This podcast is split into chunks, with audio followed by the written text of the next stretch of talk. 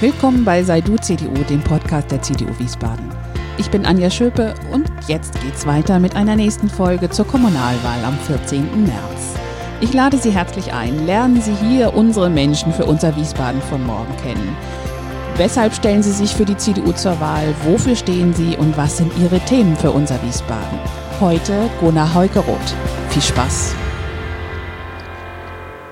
Herr Heukeroth, herzlich willkommen zu Ihrer Podcast-Folge Unsere Menschen für unser Wiesbaden von morgen. Ja, dann danke für die Einladung. Wenn, wenn der Wähler äh, drei Kreuze neben Ihrem Namen auf der Kommunalwahlliste macht, wen kriegt er dann? Also er kriegt einen verheirateten Familienvater von drei Kindern, ähm, der im Beruf steht, ähm, als Selbstständiger, ähm, als Geschäftsführer einer Garten- und Landschaftsbaufirma, ähm, der bisher nur in der Anführungszeichen in der Ortspolitik tätig war und da im Ortsbeirat sitzt für die CDU. Da sitzen wir zurzeit noch in der Opposition. Und wo ist das? In Mainz-Kastell, im schönen Mainz-Kastell am Rhein. Ähm, sozusagen die Brückengemeinde, also die Wiesbadener werden das immer leben, wenn sie durch Kastell durchfahren, um nach Mainz zu kommen. ähm, selbstständiger Gartenbau und was war das? Selbstständig im Garten- und Landschaftsbau. Okay, mhm. also da ein mittelständisches Unternehmen, Familienunternehmen, ähm, jetzt in der zweiten Generation. Mhm. Man macht alles so, was im, im ähm, Handwerk, sag ich mal, notwendig ist. Also wir pflastern viele Wege, ähm, kümmern uns um Grünanlagen. Ähm, zweimal im Jahr pflanzen wir ähm, unsere Gärten, das, was wir anlegen. Mhm. Und ähm, machen so alles, was so ähm, rund ums Haus benötigt wird. Ja. Und äh, Sie sagen, in der zweiten Generation, war das für Sie schon immer klar, dass Sie dann Ihren, Ihren Vater oder was war die? Genau, also der Vater hat die Firma gegründet. Mhm. Ähm, für mich gab es dann die Möglichkeit, das zu übernehmen. Ähm, ich musste mich, sage ich mal, in meinem Heranwachsen langsam an den Gedanken gewöhnen. Natürlich, ähm, dadurch, dass man selbstständig war, ist man da frühzeitig schon mit konfrontiert worden. Ähm, aber ich hatte lange genug Zeit, mir das zu überlegen und dann meine Ausbildung, sage ich mal, sorgfältig anzugehen, um dann da auch in dem Beruf, den, den Beruf zu lernen von der Pike auf und später noch ein Studium dann da drauf zu setzen und das Ganze auch fachlich abzurunden. Mhm. Genau, also ja, tatsächlich ähm, hat mich dann auch dieser Studienweg mal ähm, nach Berlin geführt. Ähm, letztendlich, ähm, sage ich mal, war das ein Universitätsstudium, da waren wir etwas freier. Tatsächlich war Berlin zu dieser Zeit etwas mehr von Ablenkung, sag ich mal, sehr reichhaltig und ähm, ja, tatsächlich habe ich das Studium dann in Geisenheim beendet an der Fachhochschule in einer etwas familiäreren Umgebung. Okay. Das klingt so ein bisschen, als ob die Berliner Studienzeit, das war, ähm, hat ein bisschen länger gedauert, äh, als es vielleicht von der, vom Studienfortschritt her hätte dauern können. Ja, tatsächlich oder? war das auch so die Zeit kurz nach der, nach der Wiedervereinigung, sag ich mal. Da war Berlin noch so ein bisschen Neuland. Ähm, da war noch der alte Flair vom Osten so ein bisschen da. Ähm, das war gerade so diese Übergangszeit. Zu meiner Zeit nur noch, wenn man Telefon haben wollte, musste man das beantragen. Da haben manche Leute ein Jahr drauf gewartet. Ähm, Genau, also da in dieser Zeit habe ich Berlin kennen und schätzen gelernt, ja, aber tatsächlich ähm, bin ich jemand, der sehr ähm, ortsverbunden ist, ähm, tatsächlich als jemand, der am Rhein wohnt, in einer dieser Heimatgemeinden, der vermisst auch so ein bisschen Rhein, das merkt man aber erstmal den Rhein, wenn man ein bisschen weiter weg ist von zu Hause. Also mhm. da hat, merkt man schon so ein bisschen, ob man bodenständiger ist oder ob man so anders schnell Wurzeln schlägt, ja. Mhm. Die, die Entwicklung von Berlin, dann kennen Sie wirklich ja Berlin aus einer unheimlich spannenden Zeit. Wie finden Sie persönlich, wie Berlin sich entwickelt hat? Sind Sie jetzt immer mal wieder dort oder eigentlich nicht mehr? Also tatsächlich haben wir mal den Herrn Jung besucht als Bundestagsabgeordneten und hatten da auch das Glück, dass wir mal ähm, den Reichstag dort besichtigen konnten, das Reichstagsgebäude und auch dort ähm, im, ähm, an der Bundestagssitzung teilnehmen konnten für eine Stunde. Ähm, tatsächlich haben wir auch einen Potsdamer Platz gesehen. Das hat sich alles unwahrscheinlich verändert und entwickelt. Ähm, ja, also es ist, also Berlin ist eh eine spannende Stadt, auch historisch. Ähm, da hat sich viel getan, ist immer noch eine sehr spannende Stadt. Ja, mhm. auch politisch tut sich da sehr viel. Ähm, ja, sehr gute Gelegenheit, auch da ähm, mal zu sehen, wie das funktioniert. Und ich glaube, ich hatte mal, es gibt immer einen Tag der, der offenen Behörden, da haben wir mal Berlin besucht, da sind wir ins Bundeskanzleramt, ähm, war noch mal im Landwirtschaftsministerium, ähm, da war allerdings noch nicht die Frau Klöckner für das Ministerium zuständig ähm, und hatten da mal die Möglichkeit, auch in verschiedene, ähm, ja, sage ich mal, Gebäude, in die sonst niemand reinkommt, reinzugucken. Das war sehr spannend, ja. Auch Bundeskanzleramt, sehr spannend. Und damals zur Studienzeit, äh, und dann kommen wir gleich natürlich auf Mainz-Kastell und auf Wiesbaden. Okay. Aber zur Studienzeit, wo waren Sie dann am liebsten zu finden? Außerhalb des Studiums natürlich. Also tatsächlich gab es immer wieder Freistunden und wenn man zum Beispiel in Geisenheim ist, dann ist man sehr nah am Rhein ähm, das sind vielleicht zehn Minuten Fußweg.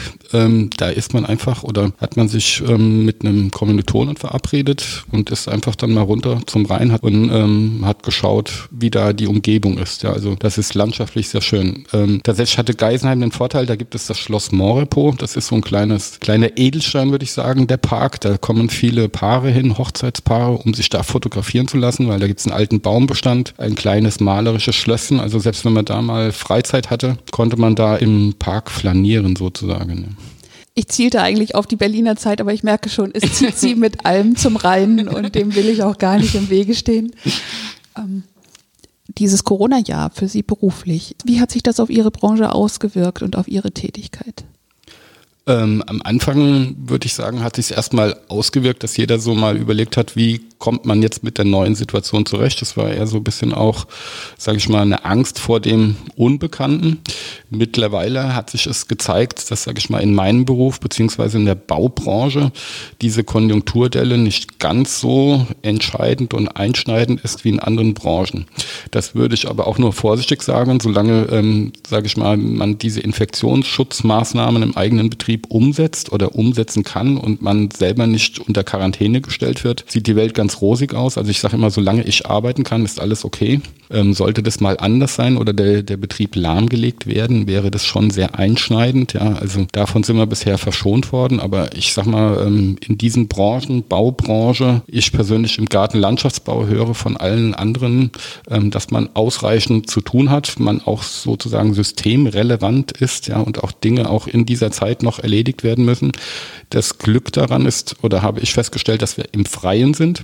Das heißt, man hat genügend Möglichkeiten, sich auch aus dem Weg zu gehen oder auch ähm, auf Distanz zu bleiben, ähm, ohne jetzt Gefahr zu laufen, sich anzustecken. Ja. Wie viele Angestellte haben Sie?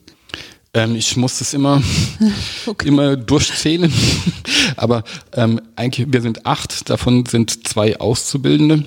Ähm, leider, also wir haben ähm, auch jemanden im dualen Studium, der macht eine Ausbildung und gleichzeitig ein Studium. Leider hat der junge Mann jetzt festgestellt, ähm, dass er ein bisschen unter Heimweh leidet und hat jetzt, sage ich mal, im beiderseitigen Einverständnis haben wir diesen Vertrag leider lösen müssen, damit er wieder zurück kann. Das ist so eine, sage ich mal, unser Nordlicht, der kommt ja aus, aus Aurich, ähm, das ist ganz oben im Norden. Der hat hier jetzt, sage ich mal, das erste Mal so ein bisschen erlebt, was Stadt bedeutet, hat aber gemerkt, dass er ohne Familie und so weiter nicht so einfach umgesetzt werden kann. Genau, aber so ansonsten Anzahl, ähm, ja, also so um die sieben, acht Leute sind wir eigentlich. Mhm. Da haben Sie auch schon gesagt, hat einen hohen handwerklichen Anteil Ihre Tätigkeit. Ähm, wie, wie kreativ können und müssen Sie sein, auch bei, bei Ihrer Arbeit? Also Kreativität spielt dort eine große Rolle. Ähm, tatsächlich habe ich schon im Studium lernen oder lernen müssen oder habe ich gelernt, sage ich mal, meine ähm, Entwürfe zu machen, das auch grafisch umzusetzen, um letztendlich dem Kunden ein Bild zu vermitteln, ähm, was er denn erwirbt als Garten, wie das aussehen könnte, wie sich das entwickelt. Ähm, tatsächlich diese Gestaltung ist, sage ich mal, ähm, nicht jetzt nur auf Materialien wie Stein, Holz, Metall beschränkt, sondern es gibt dann noch die lebende Komponente, das sind Pflanzen. Da braucht man einfach die, das Vorstellungsvermögen, wie sich so etwas langsam entwickelt, wie das in 20 Jahren aussieht. Häufig ist die Frage, wie groß wird er denn? Ähm, da kommt dann, werde ich gefordert und muss versuchen, dem Endkunden zu vermitteln, wie sich das denn entwickeln könnte. Genau.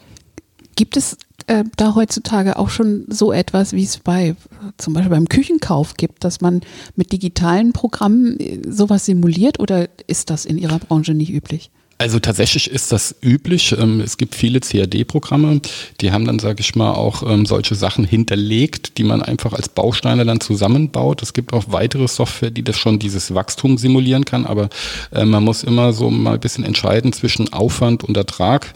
Ähm, Tatsächlich habe ich diese, also ich habe das in der Ausbildung gehabt. Ich müsste mich dort immer so ein bisschen auf dem neuesten Stand bewegen. Da muss man immer gucken, ob man jetzt mehr Planung macht, mehr handwerklich das umsetzt, ähm, wo man so seine Nische sieht. Ja.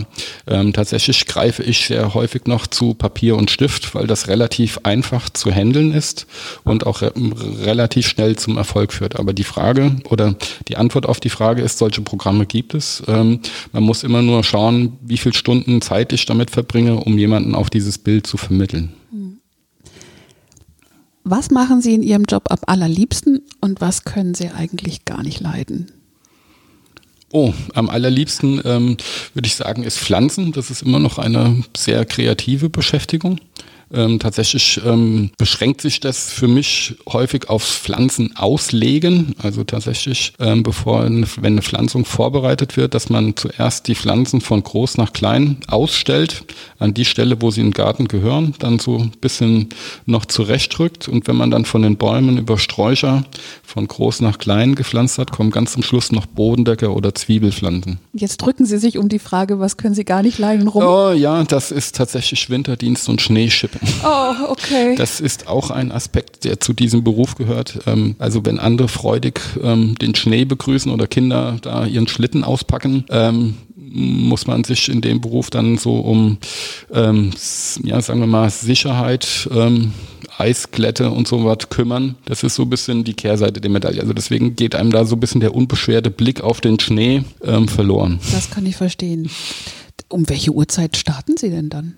Also regelmäßig, also Arbeitszeit im Sommer ist von 7 bis 16 Uhr. Im Winter verschiebt sich dann das um, von, um eine halbe Stunde von 7.30 Uhr bis 16.30 Uhr. Also trotz, trotz Winterdienst. Ich dachte jetzt, ähm, wenn jetzt Schnee gefallen ist über Nacht, müssen sie irgendwie nachts um halb vier raus.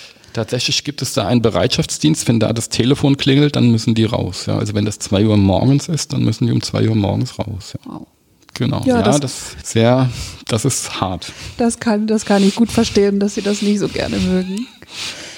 Mainz-Kastell, was ist für Sie das Besondere, das besonders Schöne an Mainz-Kastell? Ähm, das hatte ich vorhin vielleicht schon mal angerissen. Das ist die Nähe zum Rhein.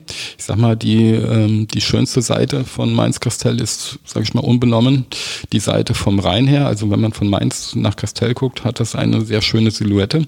Ähm, aber auch so gibt es ganz viele Dinge in Kastell, die auch ähm, sehr schön sind. Also wir haben zum Beispiel die Reduit, wir haben sehr viele, ähm, ist, ein, ist ein altes ähm, ähm, Garnisonsstätte. Ähm, wir haben viele Spuren von den Römern in Kastell. Ähm, das ist schon eine eine, eine sehr alte Siedlung. Ja. Da kann man sich wieder mit Mainz streiten, wer war denn zuerst, ob Kastell oder Mainz. Da bin ich aber auch nicht ganz so bewandert, ja. Aber ich sag mal, wir blicken da schon auf eine lange ähm, Vergangenheit zurück. Ähm, ich würde, oder ich habe vorhin so ein bisschen im Spaß gesagt, das letzte Dorf, gallische Dorf, der sich, das sich den Besatzern widersetzt. Ähm, tatsächlich hat Mainz-Kastell mal zu Mainz gehört, ähm, ist dann durch ähm, die Ereignisse 1945 ähm, ist dort eine willkürliche Grenze gezogen und wurde dann nach Wiesbaden sozusagen verwaltungstechnisch zugeordnet, ja. Begegnet Ihnen das noch häufig, dass selbst Wiesbadener nicht so richtig sicher wissen, ob Mainz-Kastell denn nun zu Wiesbaden gehört? Das hat sich, wenn ich es jetzt mal sage, in den jüngsten ähm, Ereignissen äh, mit der Corona-Pandemie gezeigt, ähm, als es um die Impfung ging. Ähm, da konnten die ganzen Fünfer Postleitzahlen, also 55, 252 ist Mainz-Kastell, 55246 Mainz-Kostheim. Die wurden nicht Wiesbaden zugeordnet, sondern es konnte, man konnte als Einwohner Kastells bzw. Kostheims keinen Termin vereinbaren, um ja eine, also eine Schutzimpfung, also sich eintragen zu lassen, um einen Termin zu bekommen. Also Registrierung, um einen Termin zu vereinbaren. Das war nicht möglich, weil das Programm oder der Pro Pro Programmierer hat es nicht verstanden, dass wir verwaltungstechnisch zu Kastell gehören. Ich wollte gerade ansetzen, weil ich irgendwie dachte, das, das regelt doch das Gesundheitsamt Gesundheitsamt und Mitarbeiter des Gesundheitsamts müssten das ja eigentlich wissen, aber das ist ja dann gar nicht so, sondern. Also tatsächlich spiegelt sich die Verwirrung schon ein bisschen bei den Postleitzahlen. So, dann ist, kommt bei uns dazu, ähm, häufig, wenn es um Grundstücksangelegenheiten geht, spielt häufig die Stadt Mainz noch eine Rolle. Ähm, also es gibt noch Grundstücke, die in Kastell oder Kostheim der Stadt Mainz gehören. Ähm, auch was Leitungen im Boden angeht, ähm, sind wir häufig auch an das, an das Versorgungsnetz von Mainz angebunden bei Integra. Also das, das würde Wasser, Strom, Gas betreffen, ähm, ist häufig der Versorger Mainz. Also es gibt immer noch Überschneidungen. Ähm, es gibt auch viel in den Köpfen, sage ich mal, der Leute dort gibt es noch eine Überschneidung. Ähm, persönlich muss ich dazu sagen, was ein wichtiger Punkt ist, habe ich meine Schulzeit in Mainz verbracht. Also die Einwohner Castells-Kostheim war so in den, sagen wir mal, in den 1976 bis 1980 war es, sage ich mal, relativ selbstverständlich, dass man eine Schule in Mainz besucht hat. Ähm, so war das auch während meiner Schulzeit. Also man hat sich da so ein bisschen auch mehr Mainz zugewandt. Äh, mittlerweile geht das so ein bisschen in die andere Richtung. Und durch Familienbetrieb, und jetzt erzählen Sie von Ihrer Schulzeit schon in Mainz, das heißt, äh, Sie sind in Wiesbaden auch geboren, beziehungsweise haben von, von Anfang an in Mainz-Kastell und Wiesbaden gelebt? Also ich habe tatsächlich ähm, schon immer in Mainz-Kastell beziehungsweise Umgebung gelebt, also Mainz-Kostheim aufgewachsen. Fangen wir mal weiter vorne an, Mainz geboren. Mainz-Kostheim aufgewachsen, nach Mainz-Kastell gezogen und auch schon immer dort ähm, geblieben beziehungsweise verwurzelt mit einigen Abstechern während der Ausbildung ähm, in, in andere Gegenden. Erklärt das auch Ihr Engagement dann jetzt ein ähm, bisschen in den Ortsbeirat für Mainz-Kastell ein wenig oder kommt da noch was anderes dazu, warum Sie sich engagieren? Ähm, tatsächlich erklärt es das Engagement, ja. Ähm, dazu kommt, sage ich mal, ein Interesse, auch etwas mitzugestalten. Also tatsächlich auf der Ebene hat man noch die Möglichkeit, verschiedene Entscheidungsprozesse zumindest beratend zu begleiten was ich jetzt gelernt habe. Also wir sind ein beratendes Gremium, wir beschließen nichts, wir geben Empfehlungen. Letztendlich beschließt es das Stadtparlament, ähm, wo wir direkt, sage ich mal, Einfluss nehmen können, ist bei ähm, Zuwendungen zu Vereinen, ja, also Fördermittel. Wir haben eigenen ähm, eigenes Budget, um ähm, Vereine, die Hilfe suchen, sich an uns wenden oder ähm, andere Anliegen im Ort, ähm, dass wir da direkt Zuwendungen geben können. Also da würde ich sagen, hat man die Möglichkeit, direkt etwas zu gestalten. Ansonsten sind beschränken sich so die Mittel der direkten Einflussnahme. Ja, aber nichtsdestotrotz ist es immer wieder spannend, wie so Entscheidungen ähm, entstehen oder was passiert und ähm, wer sich wie verhält, ähm, wie man letztendlich zu einer Entscheidung kommt. Wie lange sind Sie schon im Ortsbeirat und äh, was war für Sie etwas besonders Überraschendes in Richtung, Sie haben da erst gelernt oder erkannt, wie eigentlich spannend dann Entscheidungen zustande kommen? Ähm, wie lange? Da müsste ich tatsächlich überlegen. Also ich glaube vier bis fünf Jahre. Ich kann es jetzt nicht genau sagen. Darüber führe ich leider kein Buch, aber schon eine ganze Weile. Und war dann auch Wiederholungstäter sozusagen. Um, ähm, was, ähm, was heißt Wiederholungstäter? Also tatsächlich ist es mindestens die zweite Wahlperiode.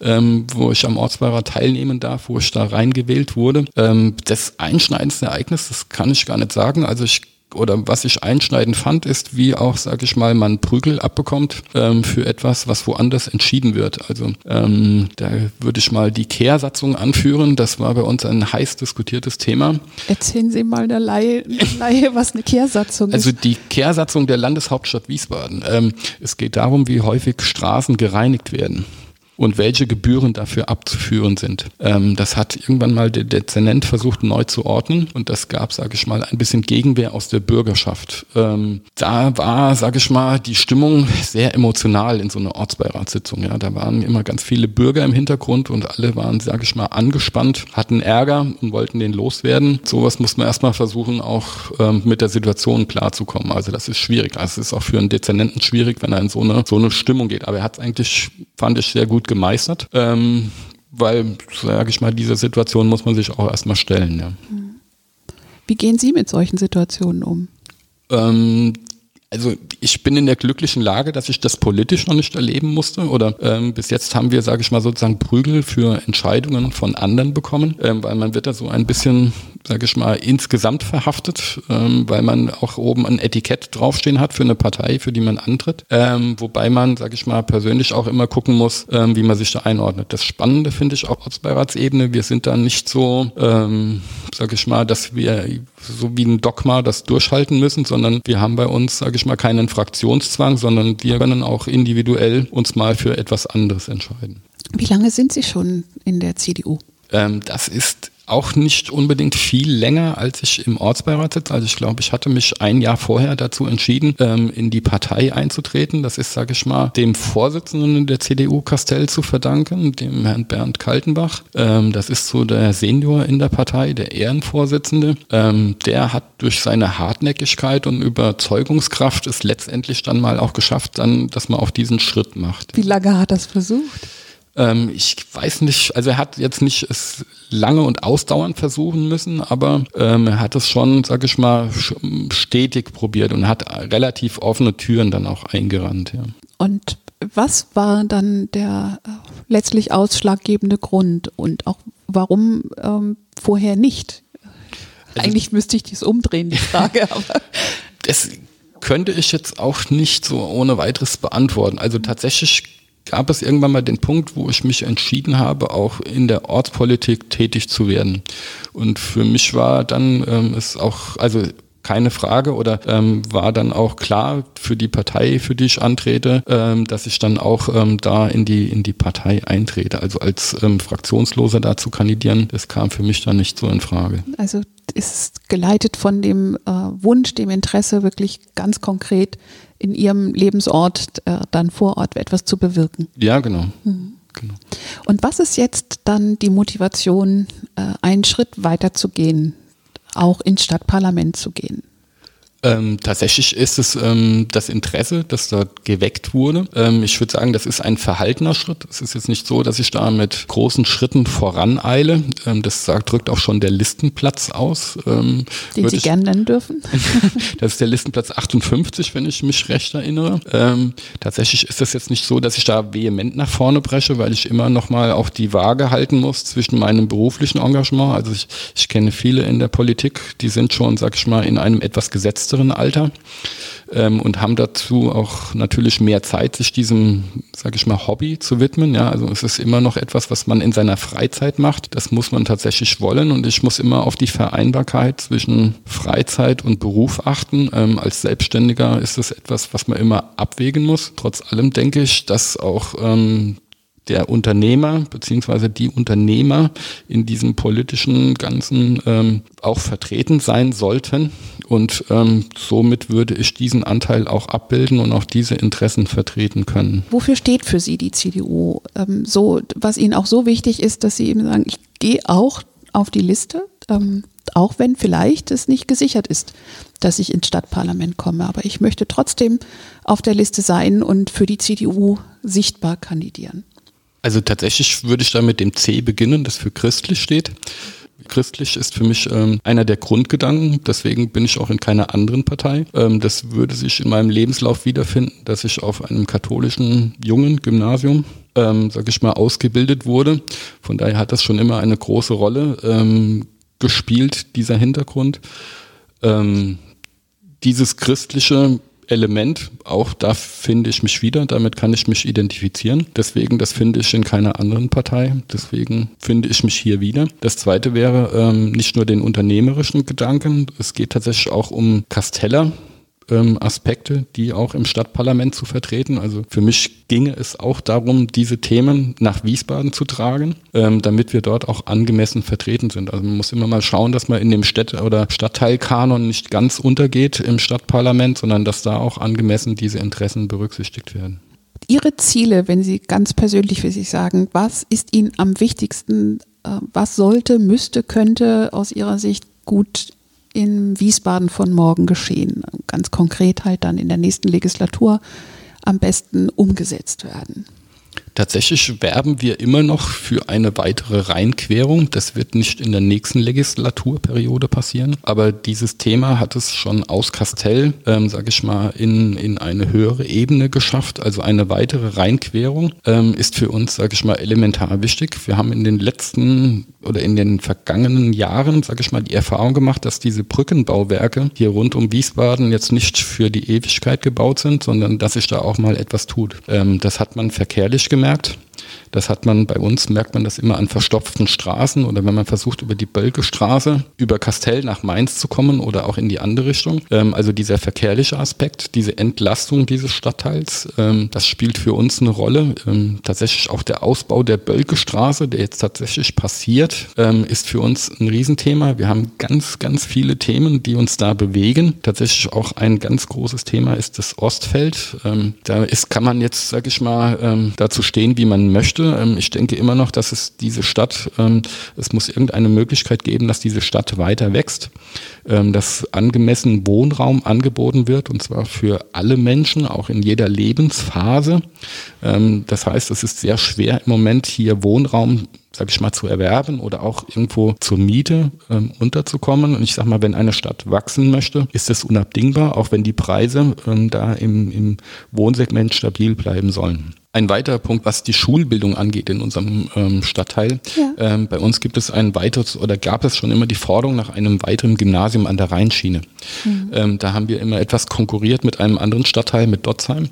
Ähm, tatsächlich wäre es ganz gut, wenn das vielleicht auch bei uns in der Nähe realisiert wird. Ja. Mhm. Also das ist auch dieses Thema, ähm, dass bei uns viele Schüler immer nach Mainz gegangen sind. Ähm, das ist, sage ich mal, hängt so ein bisschen auch von der, von der Aufnahmekapazität der Mainzer ab, wie viele denn tatsächlich dort auch in Mainz zur Schule gehen.